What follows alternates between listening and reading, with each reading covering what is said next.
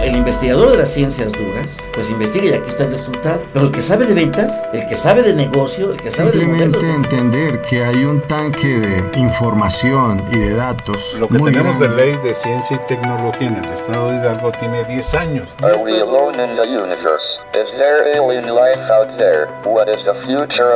La Universidad Autónoma del Estado de Hidalgo, generadora de conocimientos, Sinergia, el rostro tecnológico de la Universidad Autónoma del Estado de Hidalgo, ciencia y tecnología, el punto convergente entre profesionales y sus ideas, Sinergia, con el doctor Roberto Morales Estrella.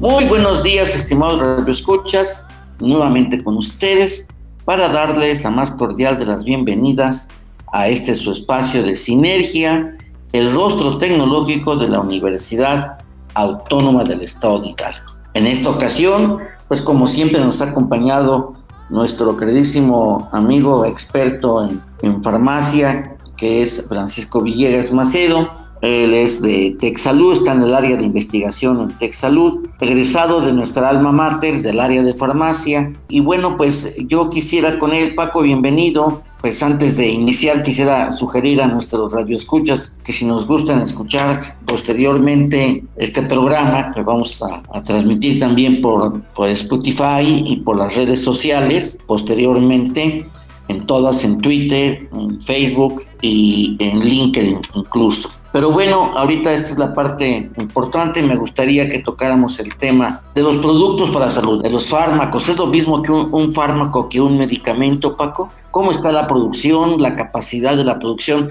Porque recientemente, el 24 de julio, se llevó a cabo una reunión de cancilleres en nuestro país con la presencia de cancilleres de Latinoamérica, la CELAC, eh, de la comunidad eh, latinoamericana donde Alicia Bárcena, secretaria ejecutiva de la Comisión Económica para América Latina, propuso un plan para una autosuficiencia sanitaria, eh, porque pues eh, hay países que tienen cero vacunación, como es el caso de Haití y Paraguay, Venezuela, eh, Guatemala. Preocupa Guatemala porque es frontera con nosotros en el sur de nuestro país, que estos últimos países no llegan al 1% de su población vacunada. Entonces, pues la que tiene mayor cobertura es Chile, con el, más del 50% de vacunados. México, según estas cifras de la CEPAL, está por el 15%, superior un poco más. Pero lo preocupante de todo esto es que esto plantea una dependencia tecnológica en materia de atender las necesidades de medicamentos y vacunas para la salud, no solo para la pandemia, que es lo que vino a destapar esto. ¿Tú qué opinas al respecto, Paco? Doctor, antes que nada, buenos días a todo tu auditorio y a ti. Gracias por la invitación. Pues mira, el, tema de medicamentos es un tema complejo y complicado. Partiendo uno desde antes de hablar de los medicamentos de pandemia, hablemos de los medicamentos en general. Tú preguntabas cuál es la diferencia entre fármaco y medicamento. Fármaco es propiamente el principio activo de un producto farmacéutico y medicamento ya es una combinación de uno o más principios activos mezclados con otras sustancias para formar un medicamento. Esa es la definición en pocas palabras de, qué es un fármaco y qué es un medicamento. Nuestro país está viviendo un problema muy grave de desabasto desde hace muchos años, desde antes de este gobierno, con el gobierno anterior, y con este no ha sido la diferencia. ¿no? El problema fue que el gobierno decidió en un inicio no adjudicar los medicamentos como se compraban de manera normal. Este era un tema ahí que se hablaba de corrupción, pero pues hasta el momento no ha habido que se demuestre mucho de esto, probablemente sí, pero bueno, antes las compras estaban consolidadas en 10 distribuidoras a nivel nacional y concentraban el 40% de las ventas, una cantidad impresionante de dinero que representaba esto. El gobierno decidió crear la compra consolidada directamente y eso ha generado un problema importante. Además de los pleitos que existen con la, con la industria farmacéutica nacional, ha llevado a que nuestro país caiga en desabasto de algunos productos, principalmente medicamentos oncológicos. Es lo que hemos visto. Si bien no es tanto como se menciona en las redes, sí ha habido un desabasto, pero también hay un abasto limitado. Bueno, esto esperemos que se resuelva pronto debido a que es un problema de salud nacional la falta de medicamentos para enfermedades crónicas, que esto pues desencadena problemas, y por supuesto el cáncer, que en el caso del cáncer, un tratamiento tardío significa la muerte de una persona. Se impacta más, por supuesto, en los niños. Y bueno, tenemos que empezar a ver cómo eh, se empieza a resolver. Vimos que el secretario de salud en la semana pasada presentó un esquema donde ya se había adjudicado gran parte del faltante, del cual ya había llegado una parte importante y esperemos que esta distribución se dé rápidamente. Lo que hemos visto con este gobierno es el problema de distribución. De repente llega producto, pero no lo estamos distribuyendo.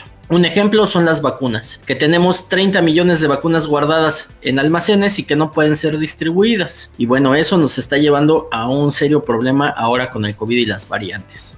Bien, oye, esta concentración obviamente que tiene sus ventajas y su desventaja, pero obviamente que la producción eh, son dos grandes eh, dimensiones. Por un lado, la producción de los fármacos, medicamentos y vacunas, pues que las, los países latinoamericanos no tienen esa infraestructura tecnológica y dependemos en gran medida de las grandes corporaciones transnacionales que están concentradas prácticamente en, en, cuatro o cinco países. Pero respecto a esto, hay la presunción de que este duopolio que hay en México y que estaban presionando para imponer condiciones, eso es el comportamiento de los mercados, imponer condiciones. Quien domina los mercados domina el mundo, eso es la parte fundamental. Y la parte esencial de eso, pues obviamente son las patentes. Pero en el caso de México, pues obviamente no eh, se llevaba a cabo las mejores prácticas en cuanto a la distribución o la comercialización de los medicamentos. Pero eh, sobre todo ahorita en las vacunas, que estamos entrando en una crisis de la pandemia, pues que tú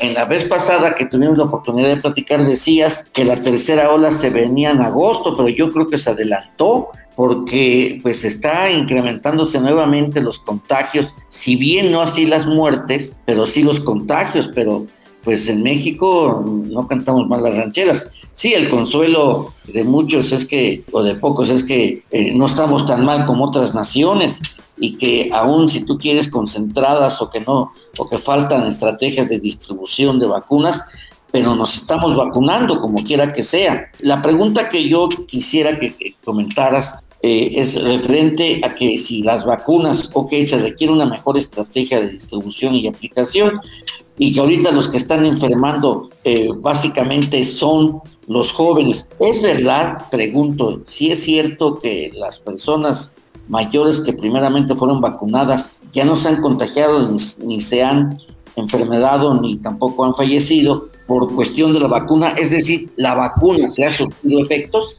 Es relativamente cierto, sí se están enfermando, la diferencia es la gravedad, no están llegando graves a hospitalizarse o no están llegando a hospitalizarse, porque sí estamos viendo personas hospitalizadas que tienen esquemas de vacunación completos. Recordemos que la eficacia de las vacunas eh, parte de un porcentaje que se ha medido en, en gran parte en que la mejor, el mejor porcentaje de eficacia de las vacunas están basadas en las de RNA Después va bajando de acuerdo al tipo de vector, que son las que han sido más eficaces. Realmente la vacunación sí ha disminuido la mortalidad. En efecto, el tema fue la variante Delta, la gran apertura de, en, nuestro país, hubo muchísima gente viajando a las playas y por supuesto los extranjeros donde vienen, somos un país donde no se les pide ni siquiera que traigan un comprobante de si tienen o no COVID, como a nosotros si nos los exigen en otras partes del mundo. Eso hizo que la variante Delta, que es sumamente contagiosa,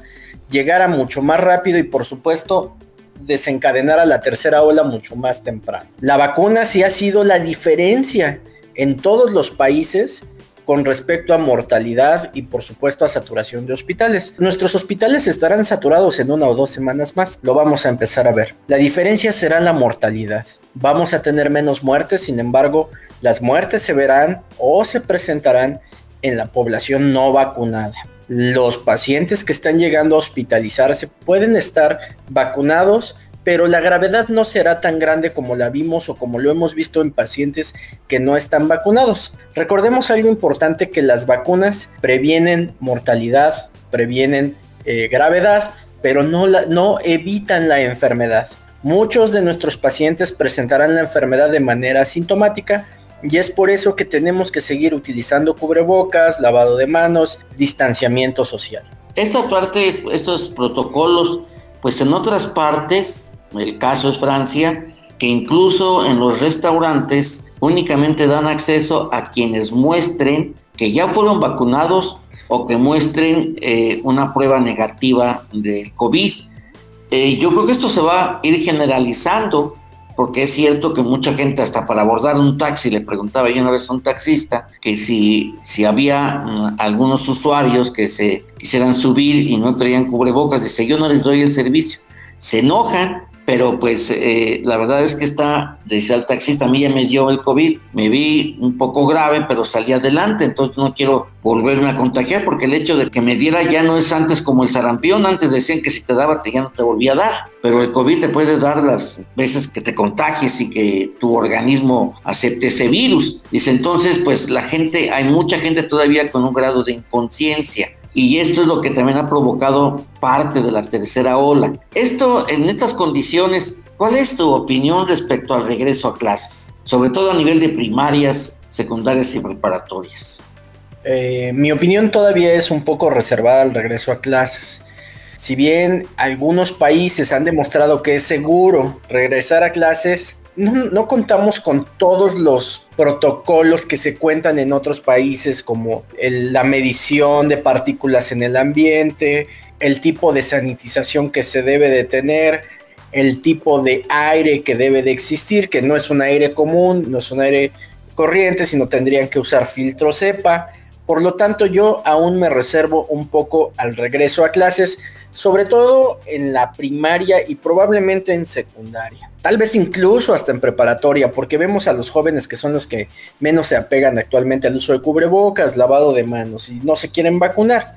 En la universidad creo que son un poco más conscientes los alumnos, saben cuáles son los riesgos que existen y creo que ahí no hay tanto problema en las universidades. Sin embargo, creo que todavía estamos limitados a poder decidir si ya los mandamos o no. A mí me gusta mucho el pensamiento del gobierno del estado de Nuevo León porque ha sido fuertemente criticado por una asociación de padres que buscan la apertura de escuelas públicas y privadas y, comparaban el, el por qué sí están abiertos los bares, cantinas y restaurantes y, y los colegios siguen cerrados. Y el gobernador dice, dice, la diferencia es que tú tomas la decisión para ir a un bar, restaurante o cantina. Y si tú vas, tú te contagias y es tu problema. Pero si yo te abro la escuela y te obligo a ir a la escuela y te enfermas en la escuela porque yo te obligué y pones grave o se pone grave tu hijo y se muere, ahí sí es mi responsabilidad.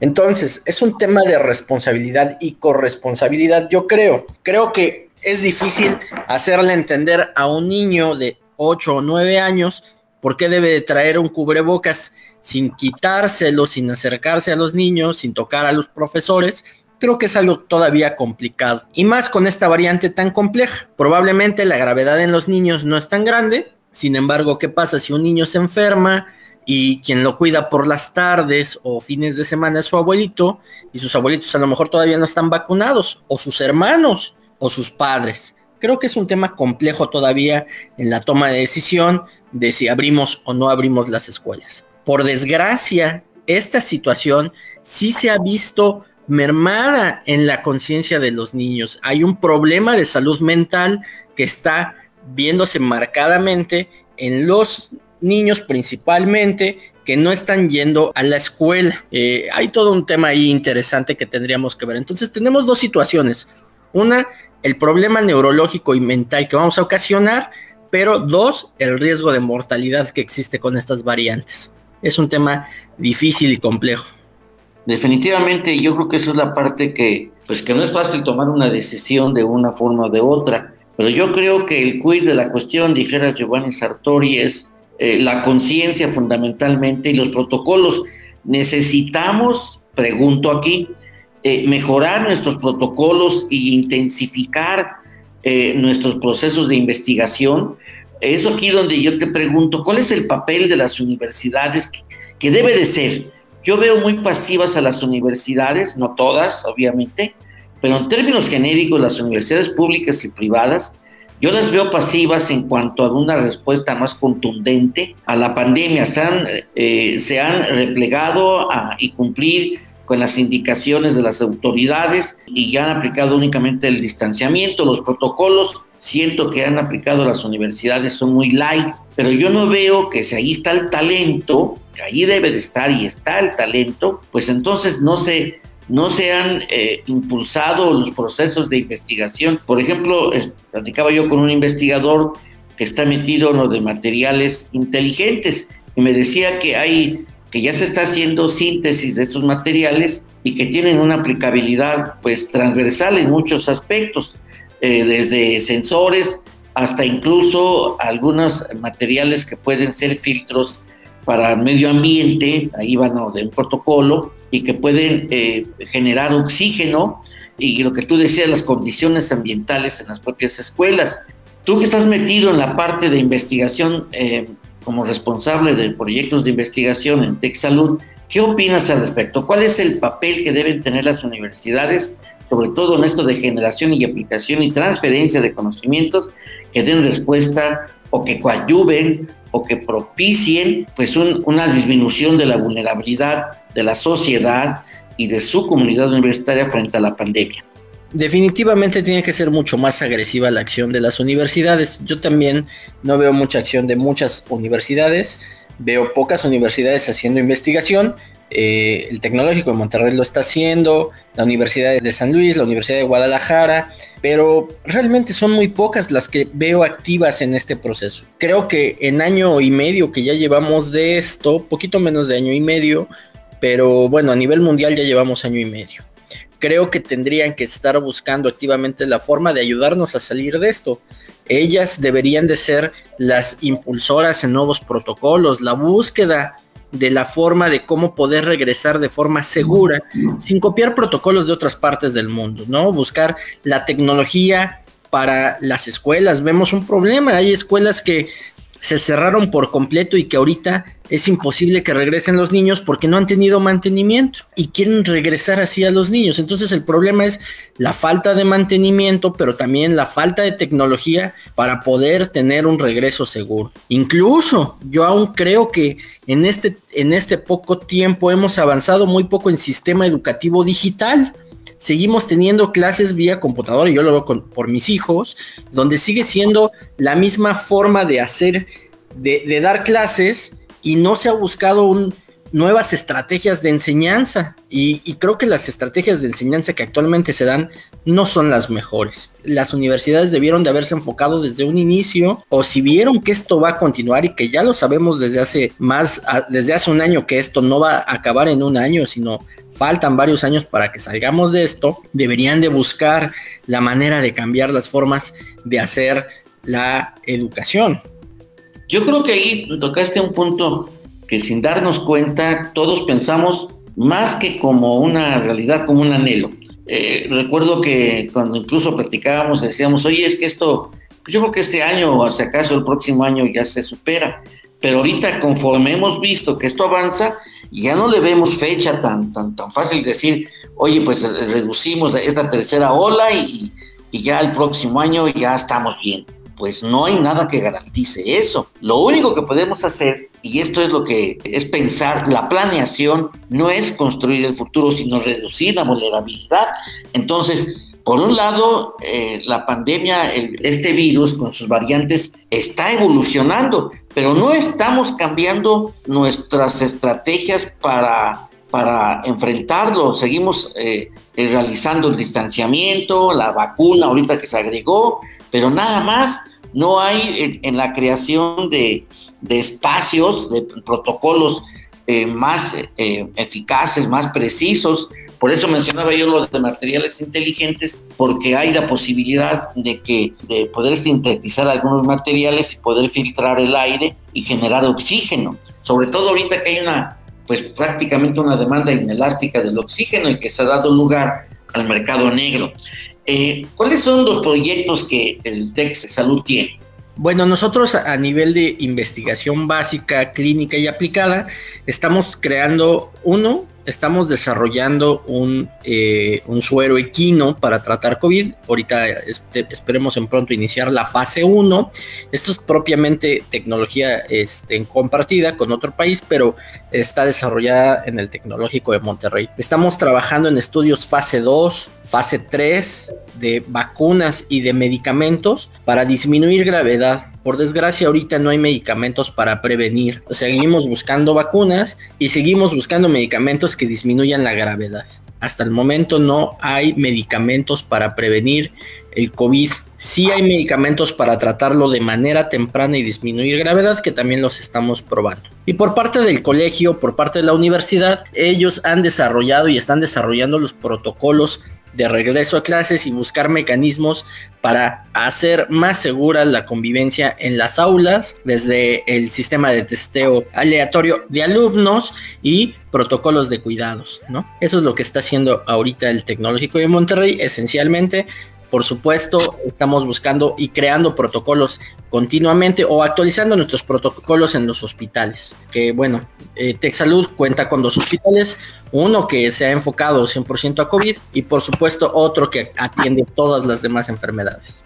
Ahora, eh, bueno, eh, yo creo que esto, pues obviamente, habrá que construir un programa a nivel nacional con la participación de todas las universidades y su capacidad de investigación, con una política pública que concerte, que articule y que haga una estrategia general y no la vemos. Nos vamos a ir un corte, nos vamos a una pausa y regresamos con más de este tema tan interesante. Regresamos un momento. Todas las ideas continúan en Sinergia. Regresamos.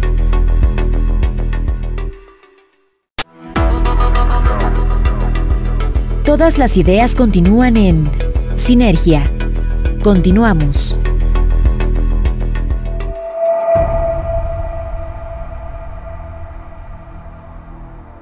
Bien, pues ya regresamos y en este espacio me quedé pensando precisamente en la importancia que tiene la investigación y claro, los costos que tiene esta investigación, pero son aún más los costos que se tienen que pagar si no se hace. Es más caro no hacer investigación que hacerla. Yo creo que debe de incluirse en los llamados PRONACE, los programas nacionales que tiene estructurada el propio CONACYT. Yo creo que eso juega un papel importante. Los proyectos que, está, que están realizando en tu área no están identificados o no están inspirados o, no hay congruencia o, o no tienen una relación directa con los PRONACES, estimado Francisco. Eh, los que tengo en mi área no. ¿Será porque no están identificados en los llamados pronaces eh, o porque pues no se ha buscado esa congruencia? Porque a final de cuentas, de una o de otra manera, pues la, el Consejo Nacional de Ciencia y Tecnología es el órgano rector de la investigación en el país y yo creo si no ha habido sugerencia o indicaciones de parte de CONACYT para con ustedes a que participe, a que de alguna manera pues eh, haya una, un acercamiento y, y se tenga pues la posibilidad de poder conjugar esfuerzos para atender este problema que a todos nos afecta de manera pues muy fuerte, ¿no? Definitivamente. Y que ahorita, como quiera que sea, el, pues el regreso a, clases eh, o el regreso a todas las actividades no van a ser, y si bien se van a realizar ya nuevas actividades, se van a abrir, pues entonces, cuide la cuestión, decíamos hace un momento, son los protocolos. Pero en este caso, los pronaces no están integrados con ustedes en este sentido no directamente en el, en el área donde estoy yo, sí hubo apoyo, recordemos que, que CONACYT quitó este, apoyos a investigadores de universidades privadas, sí hay investigadores SNI que hacen investigación, pero no propiamente en el área donde ahorita estoy yo. Nosotros somos un centro de investigación clínica que dirigidamente buscamos los protocolos y desarrollamos protocolos propios.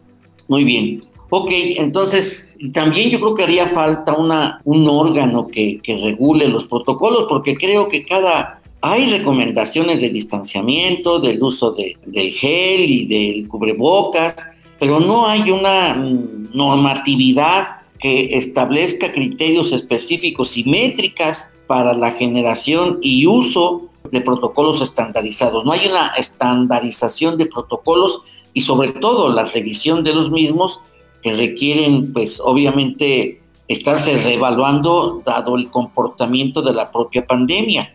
No existe, ¿verdad? Tú no estás eh, notificado de este tipo de, pues de políticas o de organismos que pudieran estar metidos en eso. Es correcto. ¿Qué es lo que tenemos que hacer? La pandemia sigue avanzando, no vemos que se vayan, francamente, y yo creo que esto es algo importante que se tiene que visualizar pues de una manera pública y muy efectiva. ¿Qué es lo que debemos hacer? ¿Cuáles son las estrategias o lo que pues aplicar desde el punto de vista que sea una política generalizada pues en los propios instituciones educativas, ¿no? Por ejemplo, los programas nacionales estratégicos de CONACYT Dicen que organizan los esfuerzos de organización en torno a problemáticas nacionales concretas. Pues yo me pregunto, ¿qué acaso el problema del COVID no es un una problemática nacional y concreta? Porque dice, por su importancia y gravedad, y gravedad, se requiere de una atención urgente y de una solución integral, profunda y amplia. Sí hay proyectos, ha habido demandas de investigación al respecto, pero no como, o sea, es para que se desarrolle la investigación, pero yo digo que no hay una inserción no solo en la parte de, investigación, sino una actividad generalizada. No sé, esa es en particular mi propia forma de pensar, pero no sé qué es lo que se pueda lograr. ¿Cuál sería el papel idóneo de tanto universidades públicas como privadas? Yo creo que debería de existir una política pública que esté enfocada en esto, porque es cierto, creo que no existe que determine cómo debería de ser y creo que lo que nos hace falta, y lo hemos platicado muchas veces aquí, son muchas políticas públicas. Y una de ellas debería estar enfocada en la investigación en, momentos de, de pandemias de este tipo. Creo que estamos en el momento donde tendríamos que exigir a las universidades públicas y privadas a desarrollar tecnología para poder salir adelante. Yo creo que sí. Oye, se dice que pues el 70% de los casos eh, de COVID, el 70% se han recuperado. Esto es, y claro, no hay todavía medicamentos, y esto pues nuevamente fue necesariamente por la cuestión de la vacuna. ¿A qué se debe pues, esta recuperación que, como quiera que sea, es alta en, función de, lo que tenemos, que son de 2.850.000 casos según estas estadísticas y que se han recuperado 2.220.000? Eh, ¿A qué se debe eh, esta respuesta de la población que se recuperó? Bueno, recordemos y lo platicábamos en tu, en tu sesión pasada, es que se cree que la población mexicana ya se infectó en más de un 70%, lo cual ya generó cierta cantidad de anticuerpos. En una segunda infección o en una reinfección, por supuesto la severidad va a ser menor, eso va a ayudar a salir mucho más pronto. Aunado a que tenemos, si bien no tenemos una gran cantidad de vacunados como quisiéramos, sí somos de los países que más han vacunado a la población. Una gran población de mayores de 60, incluso mayores de 50, ya ha sido casi completamente vacunada, lo que ha ayudado mucho. Recordemos que a los pacientes jóvenes el riesgo de infección o el daño en la infección va a ser mucho menor debido a que tienen mayores defensas. Sin embargo, este, cepas más complejas como la delta es donde veremos una complicación. Esta propuesta que mencionamos al principio de nuestra conversación de Alicia Bárcena de crear a nivel latinoamericano un plan de autosuficiencia sanitaria, ¿tú cómo lo ves eh, tanto a nivel latinoamericano como incluso a nivel nacional? Porque no lo tenemos a nivel nacional. Coincido con ella, creo que debería de ser así. Esto significaría desplegar una, eh, recursos para impulsar de investigación, porque pues ahorita no se menciona para nada la población menor de 18 años esté prevista para que se vacune. ¿Qué noticias tienes tú al respecto?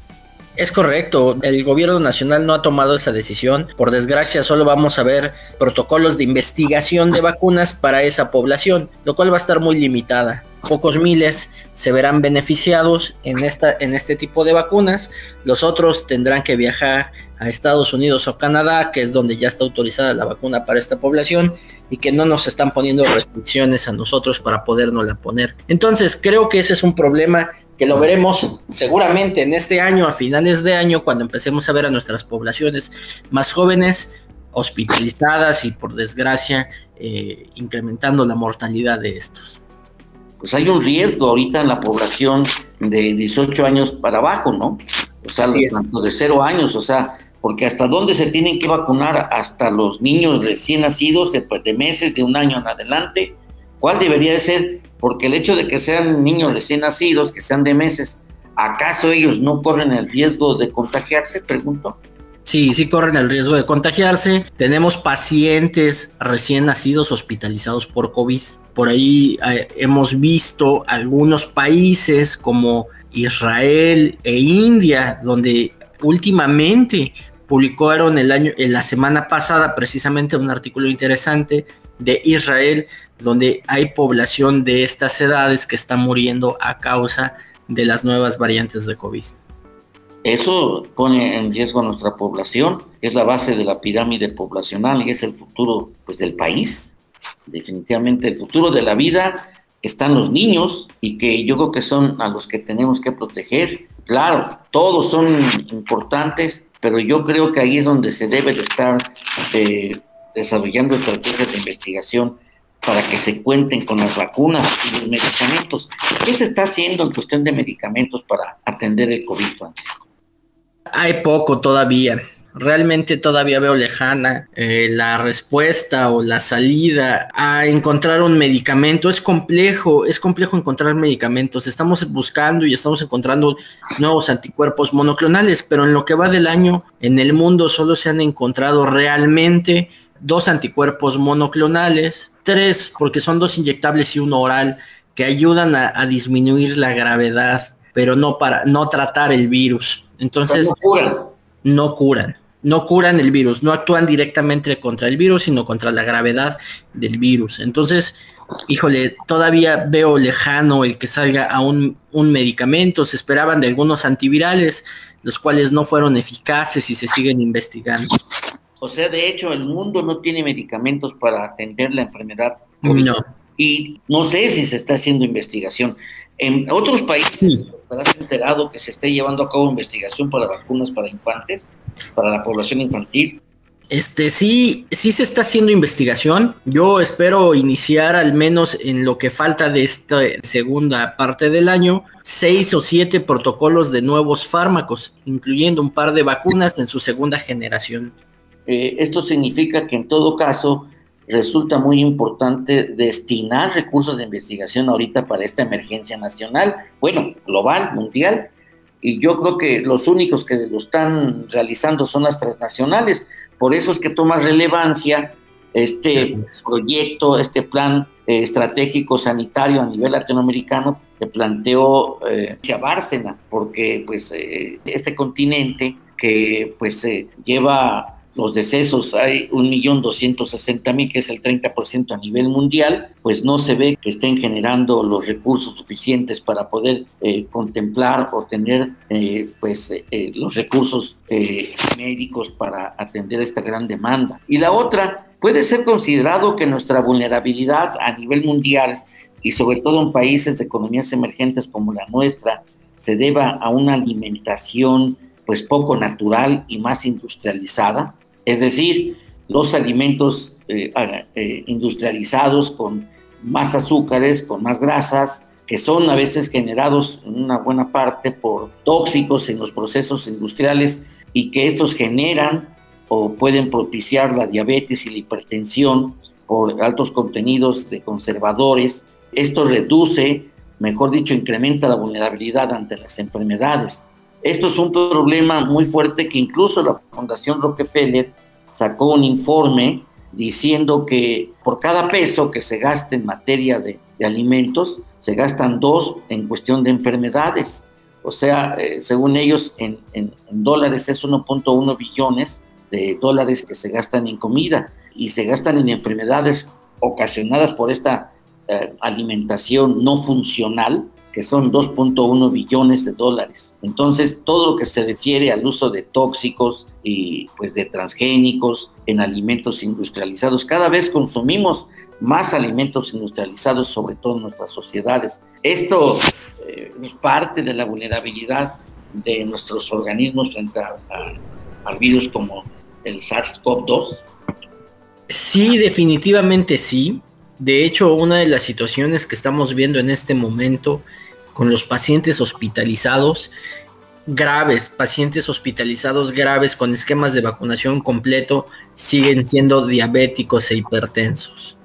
Entonces vemos que esta enfermedad, estas dos enfermedades, siguen siendo un factor primordial para la gravedad en estos pacientes. Por supuesto, una alimentación de este tipo que incrementa los riesgos de estas enfermedades o que desencadena las enfermedades se ve eh, muy marcado en el daño de estos. O sea que también parte de, una forma, pues si no propiamente directa, sí forma eh, como una estrategia el que orientemos nuestra, reorientemos nuestra alimentación y debemos reducir el consumo de alimentos industrializados. Por ejemplo, yo me acuerdo que antes, me refiero al siglo pasado, en todos los hogares había frijoles, pero eran hervidos y eran frijoles eh, cultivados y hoy se está usando mucho los frijoles eh, deshidratados que se importan. Hoy importamos frijoles, maíz, arroz y trigo, ¿sí? Y se importan muchos alimentos. Los cereales no son lo nutritivo que en su momento fueron o, o que ahorita ya no lo son y son bases de la alimentación de los niños. Esto quiere decir pues, que los niños están creando una vulnerabilidad muy alta. México es un país que tiene los primeros, el primer lugar en materia de diabetes juvenil e infantil. Entonces, esto si les, les pega el virus, pues va a ser mortal en ellos. Esa es la preocupación que hay. Bueno, yo lo veo desde ese punto de vista. ¿Tú qué opinas al respecto? Sí, coincido contigo. Creo que es un es algo que tenemos que empezar a ver, empezar a trabajar y empezar a, a cambiar y a mejorar, porque va a ser un problema que ahorita lo vemos con COVID, pero ¿qué va a pasar en un futuro? Con nuevos virus, con nuevas variantes. Esto va a empeorar. Algo que se ha demostrado en este último año es que tenemos que hacer un cambio de vida. Este cambio de vida, un cambio del estilo de vida. Tenemos que mejorar la alimentación, tenemos que hacer ejercicio, tenemos que cambiar nuestros hábitos. Yo creo que la humanidad en sí, con sus matices que tienen los distintos países según los niveles de desarrollo y los tipos de culturas, pero a final de cuentas el mundo entero, la, la, especie humana entera, tiene que cambiar de patrones de conducta y tiene que reorientar, los gobiernos reorientar a través de mecanismos de política pública la propia industrialización, la generación eh, eh, de alimentos y los procesos industriales y económicos. Entonces yo creo que esto implica también crear una nueva cultura porque tanto eh, estas enfermedades como, como el COVID y como el cambio climático van a tener cambios radicales en nuestro comportamiento. Ahorita tenemos dos grandes eh, vertientes que han modificado nuestros patrones de conducta, queramos o no, ya los modificamos. Uno es la intensidad de la digitalización. El e-commerce es un organismo, es un proceso poderoso de los mercados electrónicos. Y por el otro lado, esta digitalización ha impactado en todos los sectores, en todo el comportamiento social a nivel mundial. Y por el otro lado, el comportamiento de protocolos frente al COVID. Pero esto ha sido, yo lo veo desde un punto de vista hasta cierta manera desordenado. No hay una, una política que integre precisamente, que prevea estos cambios que, se están viniendo. No vemos estos cambios. Yo creo que es algo que se tiene que prever. No sé cómo es que tú lo veas. Sí, coincido contigo. No, no veo una política existente y ni siquiera cercana ¿eh? a que esto ocurra. Definitivamente, y es que esto va a impactar obviamente en las economías y sobre todo emergentes. Ahorita, por un lado, aplaudimos de que crecimos 19% en comparación al año pasado, pero respecto al trimestre anterior fue 1.5%. Desde la perspectiva de, de, la Comisión Económica para América Latina, el crecimiento que vamos a tener este año de 5.8%, pues es insuficiente para poder eh, tan solo lograr lo que perdimos, que fue más del 8% en el 2020 y sobre todo que para el 2022 se estima que México va a crecer al, al, al 3.2%. O sea, el déficit de crecimiento ya se prevé y entonces esto implica desempleo, mayor informalidad y esto significa menores condiciones para enfrentar este tipo de enfermedades, porque hoy la enfermedad, todo tipo de enfermedad en el mercado eh, es caro, caro. El mercado de la salud es muy caro. y, el mercado público, o sea, la atención de la salud pública no está cubriendo con suficiencia, tanto en calidad como en cantidad, las propias necesidades de la población civil. O no sé cómo es que tú lo percibes. Sí, completamente de acuerdo. Bien, pero hoy hablemos por fin, ¿cuándo vamos a ver tu libro? Pues muy bien, tengo una muy buena noticia. El libro ya salió de imprenta. El libro este, será entregado. Les había platicado que este libro fue patrocinado por el Laboratorio Teva, quien hará la distribución de manera gratuita. Tengo entendido que se le entrega esta semana, lo reciben ya y pronto será, aún no tengo fechas ni datos exactos de cuándo será la presentación, pero lo más importante es que ya salió de imprenta y que ya será entregado. Este libro platicábamos que Consta de 26 capítulos. El libro se llama La farmacia clínica, desde la seguridad del paciente hasta el uso racional de medicamentos. Y bueno, esperemos que, sea de su agrado y que tengan acceso muy pronto. No, pues ojalá y que no olvides a, la Universidad Autónoma del Estado de Hidalgo y sobre todo que estamos próximos en este mes de agosto a que se lleve a cabo la Feria Universitaria del Libro. Yo creo el que hubiera la donación de tu parte para, de libros para, para la propia feria y para la universidad en sí, pues sería interesante porque eh, pues obviamente tú como egresado del área de farmacia de esta universidad, pues sería importante que aportaras esta obra que pues mucho trabajo cuesta. Ahora bien, esto ya salió. ¿Hay en mente algún otro trabajo de esta naturaleza? Sí, eh, ya una vez que esto ya ha salido, ya estamos o ya estoy pensando en cuál será mi tercer libro. Mi tercer libro va a tener un enfoque ahora de educación al paciente y educación al profesional de la salud.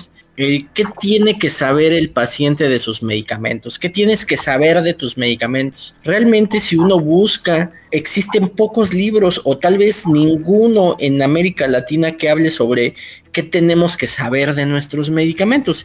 Y realmente no nos dicen, el profesional farmacéutico es parte de sus actividades explicarle a su paciente cómo tomar.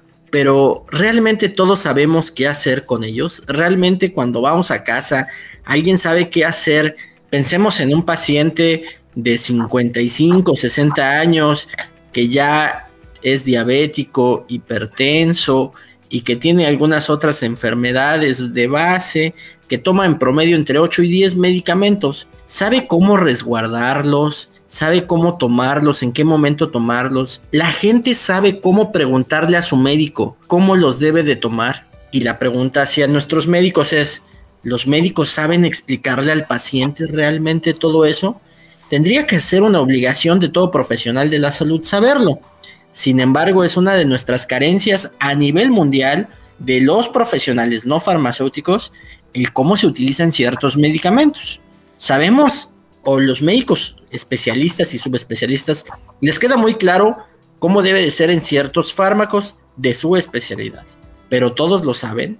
Todos saben que los medicamentos no deberían de tomarse con test o con refrescos de cola o con alcohol, porque de repente dicen, no pasa nada si te tomas este medicamento con alcohol. Claro que pasa, pero hay que explicarle a la gente qué pasa y por qué no deben de hacerlo. Hay que explicarle a la gente en qué momento es un medicamento o cuándo se considera que un medicamento debe tomarse en ayunas y por qué y cuáles cuáles deben de comer, de tomarse con alimentos, por qué y cuáles, cuáles son ideales en la noche, cuáles son ideales en la mañana, cuál es el mejor lugar para guardar un medicamento, por qué no usar un pastillero o por qué sí utilizarlo. Todas estas cosas que, que creo valiosas en algún momento deberían de escribirse y que la gente pueda tener acceso a esta información. ¿Qué opinas?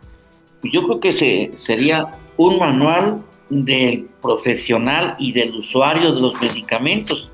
Se me ocurre eso porque ahora yo creo que la taracha no va a ser sencilla porque tiene que haber encuestas de, ambas partes, del usuario y del que pues, prescribe, o sea, que el que, el que receta, ¿sí? el médico, y del propio farmacéutico.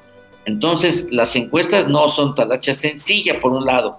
Por el otro, tiene que tener un lenguaje muy digerible para el usuario, porque a mí me hablas de fórmulas, difícilmente eh, lo va a poder digerir la gente, que no somos profesionistas que no estamos metidos en el sector salud más que como pacientes. Vamos, sí estamos metidos, pero como pacientes. Y nos dicen, tómate esto, y me lo tomo. Oye, ¿qué me hace? Pues no sé, y a veces yo soy el que ando preguntando y ando buscando, y ahorita la gente busca en internet, y oye, este medicamento que hace, me marea, me, provoca vómito, me provoca esto. Entonces, es una especie, yo creo que lo que tú estás pensando, yo lo veo como un manual, una guía de uso y aplicación de, los medicamentos, porque es muy delicado los medicamentos. No le damos, en términos generales, pues la seguridad y eh, la seriedad que esto requiere. Me acuerdo que una ocasión me sacaron una muela y me dieron un medicamento para que se, se, me quitara la inflamación y el dolor. Compramos el, el medicamento y luego después de tres días yo no leí ni siquiera las instrucciones, es un error no leer las indicaciones de los medicamentos, tanto la caducidad como lo que incluso las, las contraindicaciones, ¿no? ¿Cuáles son los probables efectos que trae esa información?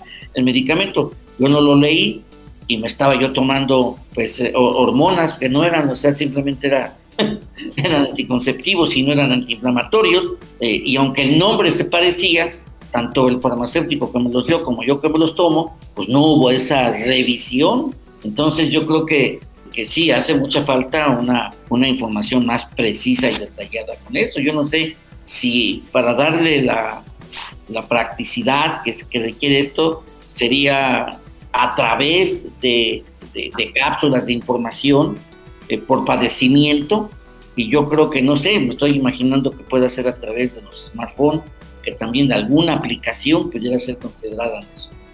No sé, el libro no, no sé, se me está ocurriendo ahorita esa parte porque la gente, la otra, la gente no lee, en términos generales no lee, y menos eh, que son lecturas que, hablan de, salud. Si no eres una persona que tiene alguna relación con el sector salud, difícilmente lees un libro de salud. Entonces tendrá que ser un lenguaje muy sencillo, muy práctico, y yo creo que pues eh, será a nivel de cápsulas, y yo no sé si a través de una aplicación en el smartphone, que ahorita se ha convertido en instrumento idóneo para transmitir información, eh, se les dé esta información a los usuarios sobre todo y también, ¿por qué no decirlo?, a los médicos. No sé cómo lo veas tú. Sí, claro, ese será el enfoque y buscaremos esas estrategias para que pueda ser mucho más fácil para la población. Bien, pues bueno, eh, yo creo que pues en esto no sé si algo quieras agregar más. Yo creo que eh, hemos agotado los temas que pensamos que íbamos a, tratar y fue muy diversificado, pero creo que es información relevante para nuestros radioescuchas.